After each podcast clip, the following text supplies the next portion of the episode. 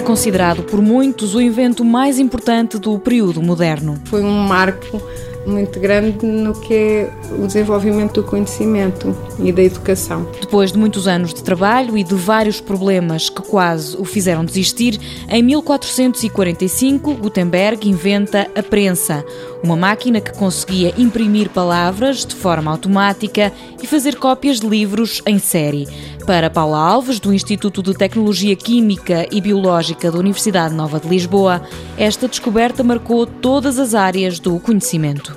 Foi, digamos que, a única maneira de poder realmente eh, fazer um avanço muito mais rápido do que é a educação em massa, não é? Porque permitiu que houvesse livros, livros, jornais, portanto que se partilhasse o conhecimento. Até então, a cultura e o conhecimento eram considerados privilégios apenas acessíveis a algumas classes.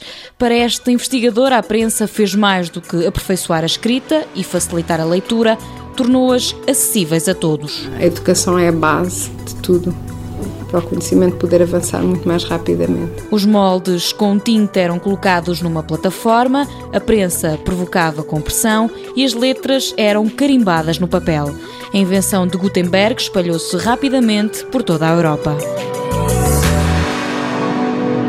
Mundo Novo, um programa do Concurso Nacional de Inovação BSTSF.